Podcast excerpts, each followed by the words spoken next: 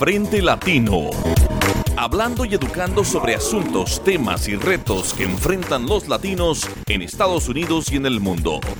Inmigración, política, economía, seguridad pública, educación, leyes, salud y tecnología, entre otros temas, para generar la discusión y reflexión entre la comunidad hispana, activando un Frente Latino. Bienvenidos a Frente Latino, les saluda su amigo y servidor Víctor Hugo Castillo. Y les saluda también Jorge Luis Sierra. Frente Latino Radio tiene un nuevo horario de 7 a 7.30 de la mañana todos los viernes por esta estación.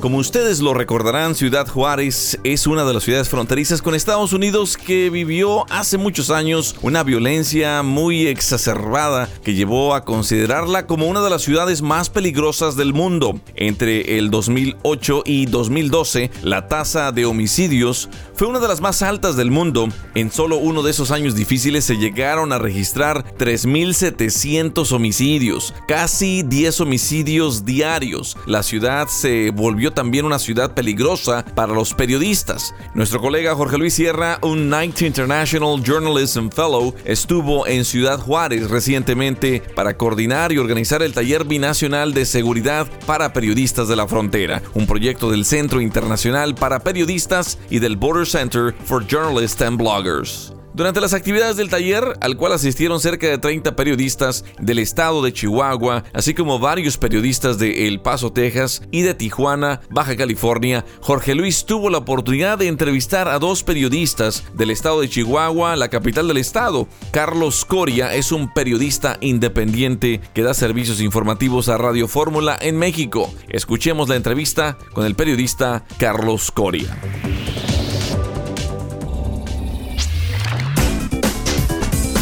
La entrevista en Frente Latino. ¿Me puedes decir tu nombre y eh, para qué medios trabajas como freelance? Sí, este, mi nombre es Carlos Alberto Coria Rivas. Trabajo como freelancer. Eh, específicamente ahorita le estoy vendiendo información a Grupo Imagen Radio, que es cadena nacional, y al periódico Excelsior, que es del mismo grupo. Eh, Carlos, ¿cuáles son los riesgos que enfrentan los freelancers a diferencia de los periodistas que trabajan de planta para una organización periodística? Bueno, el primero es que eh, tenemos que cubrir todo tipo de información y, no tenemos eh, ninguna seguridad social, por ejemplo, no tenemos un sueldo base y tenemos que hacer nuestro trabajo con nuestros recursos y después esperar que, se nos haga la retribución por la información que estamos enviando. Entonces, este, pues aquí no tenemos seguridad económica, no tenemos seguridad social y, bueno, pues tenemos que financiarnos y, y, trabajar con nuestros propios recursos, pero aparte pues cuidarnos también con nuestras propias estrategias. Claro, la, inseguridad económica es eh, quizá el, punto más crítico de un periodista independiente, de un periodista freelance, pero a ese, a ese riesgo se le agregan otros, otra, otro tipo de inseguridad que comparte con los demás periodistas, pero que los freelancers quizá lo, lo, tienen de manera distinta por su propia condición de freelancer. ¿Cómo, ¿Cómo enfrenta un freelance en Chihuahua y en México su condición ante riesgos que son de otra naturaleza, no económicos, sino son físicos, que pueden ser eh, digitales o incluso legales. Sí, eh, mira, en lo particular he implementado algunos protocolos personales eh, y, y, una planeación financiera. La planeación financiera, bueno, pues este, es difícil porque prácticamente yo dependo de lo que vendo, soy es un comerciante de, la noticia. Y esto lo he enfrentado con una estrategia de planeación. ¿Qué información yo estoy seguro que me van a comprar? Y entonces, desafortunadamente, esta información que me compran, pues tiene que ver mucho con la agenda propia de los medios que está relacionado con la violencia, con temas peligrosos como la corrupción en la política y, manifestaciones eh, sociales violentas. El tema de la seguridad, utilizo protocolos de, seguridad propios, en, eh, en ocasiones sencillos, como, como, estar pendiente de cuando salgo, cuando llego a mi casa, en ocasiones más este, difíciles, problemáticos, como el cambiarme de domicilio.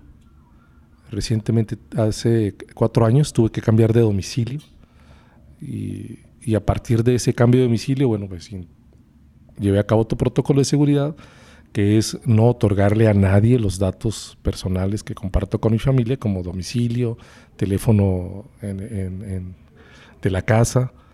Este, a mi familia le he dicho que no dé muchos datos de dónde vivimos, de nuestras actividades. Y este, y, pero prácticamente tienes que solventar todo lo, lo, que está alrededor de tu trabajo con recursos y con estrategias propias pero afortunadamente hay organizaciones civiles este, de defensa de los derechos humanos que, que, me han apoyado en, en, estas situaciones. En lo económico no, en lo económico sí es, estás completamente solo. Claro, el, el estado de Chihuahua fue particularmente difícil hace varios años eh, y mucha gente se pregunta qué ha pasado, qué ha pasado hoy, sobre todo qué ha pasado con los periodistas hoy. Eh, ¿Cuál sería esa nueva situación y qué están viviendo los periodistas en ese momento en comparación con el momento pasado que vivieron hace varios años? Mira, para mí sigue siendo exactamente lo mismo. En los tiempos de la violencia, pues inusitada, exacerbada en el estado de Chihuahua, específicamente la frontera y la zona serrana, pues uno se cuidaba cuando había enfrentamientos. Pero era fácil, ¿no? O sea, no te acercabas, llegabas cuando todo había pasado y no te metías con mucha información que sabías que, te podía poner en peligro. En ese momento, algo de lo más peligroso en la cobertura informativa eran las corporaciones policíacas de los tres niveles porque ellos este, tenían tus datos, tu información, y como autoridad si te lo pedían, se las tenías que entregar. Y le tomaban foto a tus identificaciones, a tu vehículo y tenían toda la información. Yo te comento que no ha cambiado mucho porque si bien los cárteles ya no se enfrentan en las calles, es la misma policía la que está en las calles y es la misma policía que en aquellos momentos te requirió tu información y es la misma policía que ahorita tiene esa información de la que te tienes que estar cuidando igual que hace 6, 7, 8 años que la violencia era mayúscula. ¿Qué pueden hacer de, diferente los periodistas? Eh, porque el Estado de Chihuahua al mismo tiempo, al mismo tiempo ha, eh, y eso de manera muy afortunada, ha dejado de tener los asesinatos que tuvo eh, hace, hace varios años. Entonces eh, ha habido algo distinto, ¿verdad? Y, pero no siempre los periodistas están conscientes de eso. ¿Qué le podrías tú decir a un periodista que está entrando a la profesión, está en sus primeros años, eh, sobre qué es lo que más le puede servir para reducir su riesgo? Primero, no trabajar con la agenda que tu medio te, trata de imponer, que es cubrir esa información violenta de manera instantánea en el lugar de los hechos o incluso cuando están sucediendo los hechos. Dejar a un lado la agenda de esos medios y trabajar una agenda propia de cobertura más que la situación policíaco violenta, la situación que tiene que ver eh, con lo jurídico, lo judicial o incluso lo social de esa, de esa violencia. Eh, la gente se va a enterar de muchas y otras maneras de un homicidio, una ejecución, un enfrentamiento, pero no se puede enterar de la misma manera con tanta facilidad el qué causó o qué está causando ese enfrentamiento, qué consecuencias puede tener, qué relación tiene alguna organización eh, gubernamental con, con, ese tipo de hechos, o bien qué puede hacer la sociedad para evitarlos, confrontarlos o bien eh, que desaparezcan.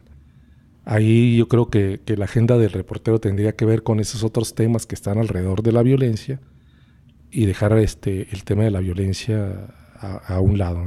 Es cubrir más el contexto de la violencia que la violencia misma. Así es, este, nos tocó ver que, muchos de los homicidios eh, eh, múltiples que se dieron en Ciudad Juárez, había muchas víctimas circunstanciales, estudiantes que eran compañeros de un estudiante o de un vecino que vendía droga.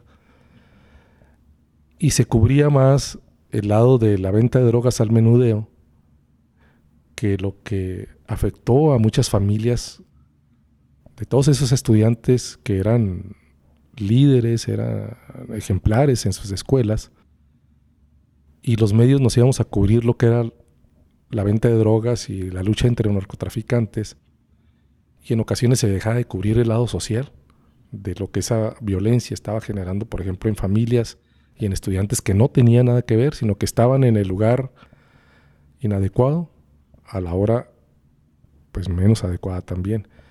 Y entonces pues tendríamos que cambiar eso, dejar de cubrir lo meramente policíaco para cubrir, como tú comentas, todo el contexto que está alrededor de esa violencia. O incluso adolescentes o jóvenes sicarios que fueron obligados por las circunstancias sociales a trabajar como sicarios, porque son hijos de familias completamente destruidas, madres solteras, o sin, sin padres y que prácticamente se educan en la calle y que son, claro, presa fácil de grupos criminales que los reclutan con, mucha facilidad porque no aprenden otra cosa más que lo que ven en las calles. Hemos estado tratando de encontrar la ayuda de la tecnología para, para evaluar riesgo. Eh, los periodistas en, en México no estábamos acostumbrados a evaluar riesgo o lo hacíamos de una manera más bien como empírica, eh, como instintiva. Entonces eh, desarrollamos la aplicación Salama y hemos tenido oportunidad de que algunos colegas del taller usen Salama para medir su riesgo. Eh, ¿Tú la usaste? ¿Se hace Salama durante las actividades del taller? Sí, este... Y en realidad yo no sabía que se podía medir el riesgo en el que estábamos trabajando. a lo mejor lo intuía, pero no sabía que se podía medir de esta manera y que esto te diera parámetros de qué puedes hacer en cuanto al nivel de riesgo que estás corriendo. Porque eh, pues, me mostró que lo puedes, hacer, lo puedes hacer en general, pero lo puedes aplicar también en el contexto que estás trabajando en ese momento. Si estás trabajando lecciones, pues puedes hacer la medición. Si estás trabajando violencia, puedes hacer la medición. O si estás trabajando corrupción, puedes hacer la medición. Eh, yo no sabía que se podía hacer, pero con este programa, con esta tecnología que mencionas de Salama, pues me di cuenta que, se puede hacer y, y, bueno, pues es una herramienta que, la voy a seguir utilizando. ¿Qué, haría falta? ¿Qué le hace falta a la herramienta? Eh, me, interesaría mucho conocer tu opinión por la experiencia que tienes y porque has recorrido un camino eh, largo en el periodismo en Chihuahua.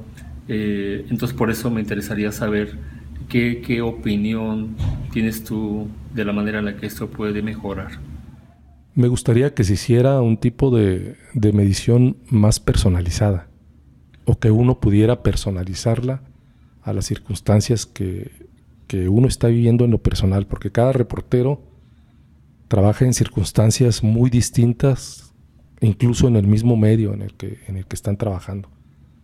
Entonces, que de alguna manera se pudiera personalizar esta medición y que tú llevaras como, como en cualquier institución de salud, que tú llevaras todo tu registro, que llevaras todo tu archivo, como lo lleva un enfermo en una clínica de salud, y que lleves ahí tus récords de, todas las consultas que haces este, y todos los registros que estás obteniendo de esta aplicación. En, en, el, en la experiencia del taller, hemos estado viendo algunos elementos, porque Salama es más bien como un proyecto, es una aplicación, pero es también un proyecto de reducción de riesgo. Y hemos estado hablando sobre temas y proponiendo algunas herramientas. de esos temas y, opiniones que hemos conversado y que hemos revisado durante el taller, ¿cuál es la que a ti se te ha hecho más valiosa y que te puede servir más en tu trabajo?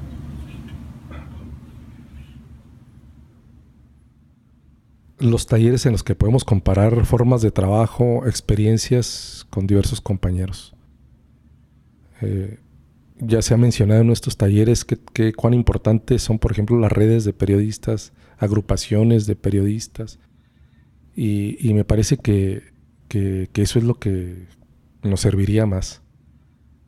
Eh, porque hay muchos compañeros periodistas que, que tienen más acercamiento con protocolos, con organizaciones civiles, eh, con otros medios este, más desarrollados tecnológicamente que, unos de otros.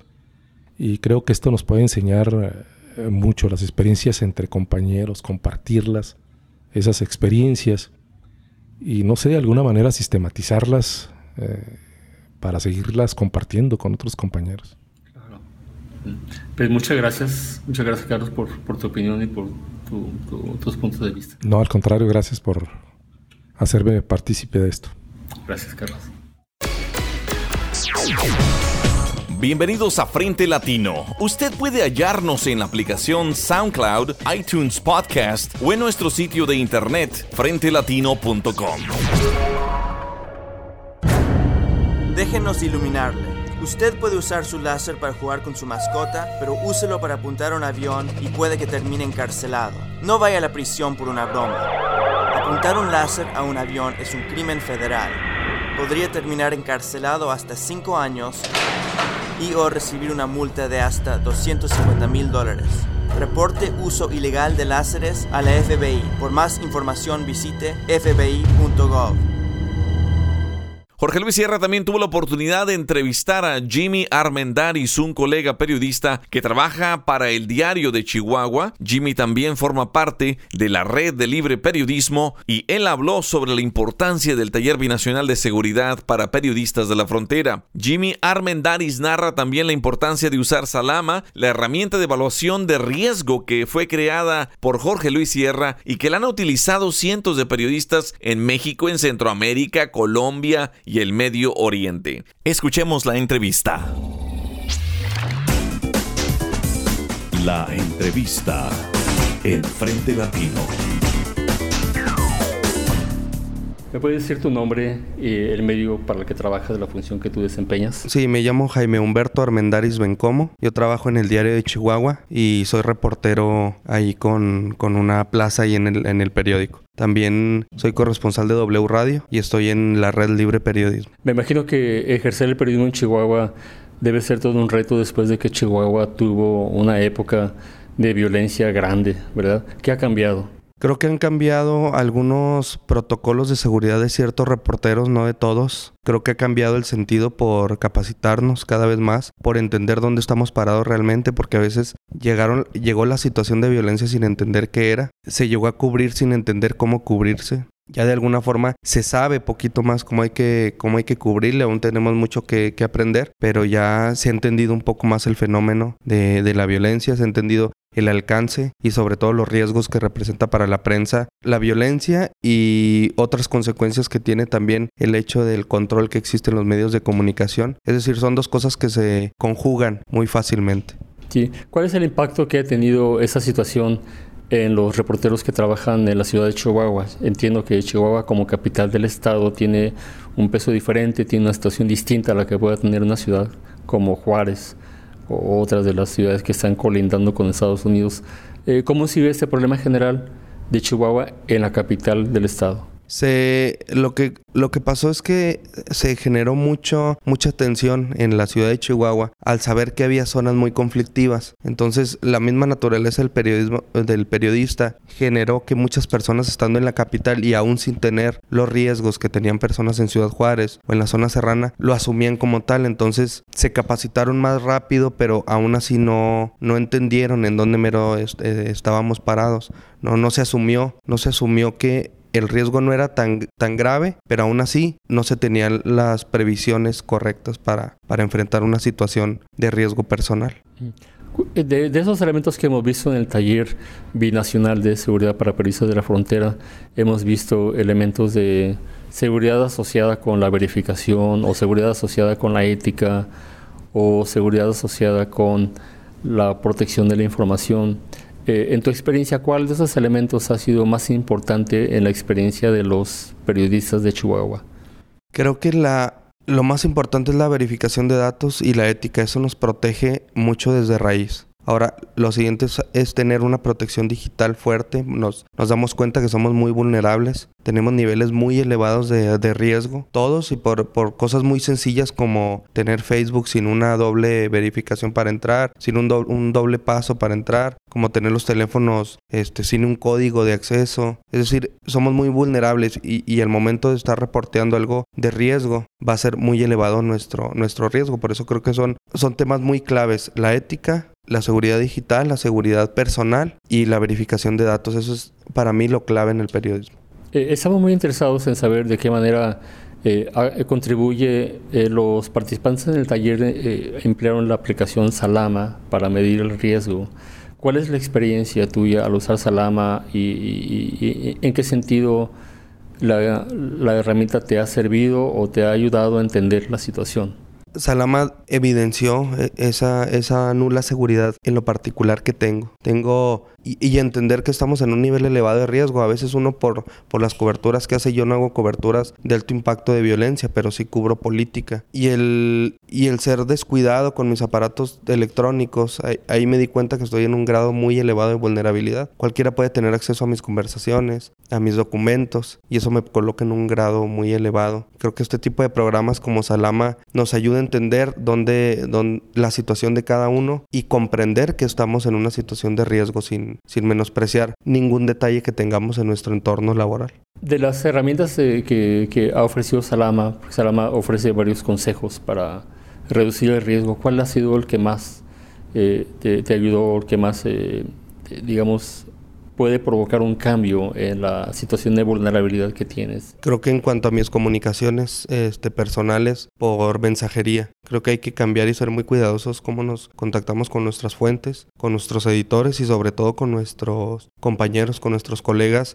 principalmente cuando hacemos un trabajo eh, o que buscamos hacer un trabajo más colectivo. Ahí es donde estamos muy vulnerables porque estamos utilizando herramientas que a lo mejor hace dos años se entendían como, como fortalezas y y ahora vemos que son más vulnerables. Es decir, nos tenemos que estar actualizando en la forma en que, en que tenemos que comunicarnos porque a final de cuentas tenemos que utilizar esta tecnología y la estamos utilizando día a día. Pero como, como un programa como Salama nos indica que hay muchos, eh, hay un abanico enorme de herramientas que podemos utilizar sin ponernos en riesgo y no utilizar las más básicas. También tener passwords seguros, no tener, no tener passwords únicos, este, y todo este tipo de, de cuestionamientos que el propio programa nos hace y que nos pone en entredicho nuestros propios protocolos de seguridad digital que en realidad no tenemos, no, no los tenemos muchos. Eh, en este programa de Salama la idea es eh, tratar de aportar elementos para que el periodista eh, averigüe cuál es el riesgo en el que se encuentra, determine cuáles son las vulnerabilidades, como lo has dicho, y entonces pueda encontrar formas distintas de reducir ese, ese riesgo como periodista y sobre todo en el estado de Chihuahua, ¿y cuáles podrían ser tus propuestas como para que la herramienta sea mejorada? Las propuestas es, es, tener, nos surgen más capacitaciones como, como estas de ética, nos surgen muchas capacitaciones de seguridad, nos surgen muchas capacitaciones de verificación de, datos porque aunque suena, suena lógico que lo hagamos, no lo hacemos y, y esa es una recomendación muy, este, muy especial, tener mucha capacitación en este sentido. Siempre tenemos que estar estudiando, siempre tenemos que conocer qué viene, siempre tenemos que conocer las tendencias, siempre tenemos que conocer el grado de vulnerabilidad porque a lo mejor ahorita no me encuentro en un grado de vulnerabilidad menor y en dos años voy a estar en un grado de vulnerabilidad mayor dependiendo de los temas que, que, impulse a hacer, pero voy a tener las mismas medidas eh, de seguridad, es decir, a lo mejor yo no evoluciono en esas medidas. Y en medida de que tenga mayor capacitación es cuando voy a disminuir mi riesgo con, con las cosas que hago diariamente. Si pudieras sintetizar, eh, decir, bueno, esto es lo que, eh, lo más importante que yo me estoy llevando de ese taller para reducir mi riesgo y mejorar mi capacidad profesional, ¿Qué sería eso en particular que tú te llevarías? Me llevo lo principal, lo que, lo que voy a aplicar, lo principal que voy a aplicar es lo referente a mi comunicación personal con otras personas. Es lo más fuerte que me llevo. Es lo, es lo que yo creo en lo que estoy más vulnerable y es lo que yo pretendo, o ya lo he estado haciendo incluso con los programas nuevos que hemos estado instalando, este, es lo que me llevo yo y, y, lograr que mis compañeros, donde estoy en grupos de, de algunos sistemas de comunicación, podernos cambiar o migrar a otros grupos o a otros programas, a otras aplicaciones para tener una comunicación más segura. Muchas gracias Jaime. Gracias a ustedes. La entrevista en Frente Latino. ¿Estás listo? Si ocurre un desastre en Texas, ¿cuál es tu plan? Mi esposa irá por los niños mientras yo voy por el abuelo. Tenemos un juego de artículos esenciales en la cajuela. Usaremos un radio portátil para estar informados. En texasprepara.org hacer un plan es fácil. Decide dónde se reunirá tu familia, empaca lo esencial y asegura cómo obtener información en una emergencia. Visita texasprepara.org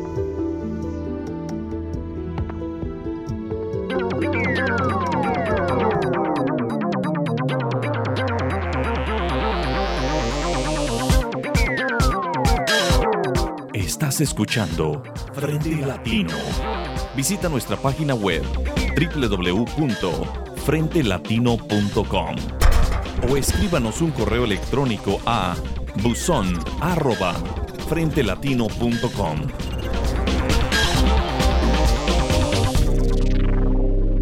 ¿Qué tipo de ayuda ofrece el IRS para víctimas de robo de identidad? Si sospecha que es víctima de robo de identidad, visite irs.gov diagonal español para aprender cómo prevenir un posible fraude de reembolso y cómo proteger su cuenta tributaria. Es la prioridad de la IRS combatir el robo de identidad y está comprometido a la prevención, detección y asistencia a víctimas y trabaja con autoridades para dar con los criminales. Para más información visite irs.gov diagonal español y haga clic en el enlace de robo de identidad. Frente Latino Radio tiene un nuevo horario de 7 a 7.30 de la mañana todos los viernes por esta estación.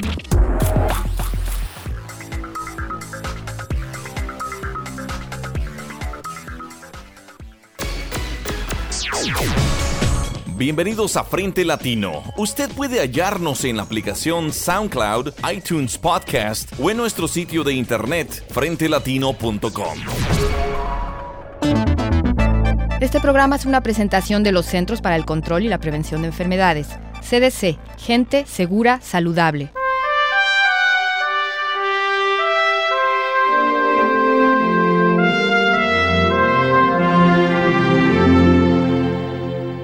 Los médicos prescriben una variedad de medicamentos para curar enfermedades y aliviar los síntomas de sus pacientes. Lamentablemente, el uso ilícito de medicamentos recetados para el dolor en los Estados Unidos ha llevado a un aumento en el número de casos de sobredosis mortales y no mortales. En el 2008 se calcula que 15 millones de estadounidenses utilizaron ilícitamente medicamentos recetados para el dolor. Un estudio reciente de los CDC encontró que los medicamentos que se recetan para aliviar el dolor de un paciente a menudo los utilizan sus amigos o familiares para tratar el estrés o para obtener una sensación de euforia. Deseche de inmediato los medicamentos recetados para el dolor que ya no utilice o guárdelos bajo llave. Esto evitará que los tomen los niños o que caigan en manos de otras personas. Gracias por sintonizar Un Minuto de Salud con los CDC. Para obtener la información de salud más precisa, visite www.cdc.gov diagonal español o llame a cualquier hora al 1-800-CDC-INFO, es decir, 1-800-232-4636. Visite nuestra página web www.frentelatino.com. Frente Latino es una producción de Latino Media Projects.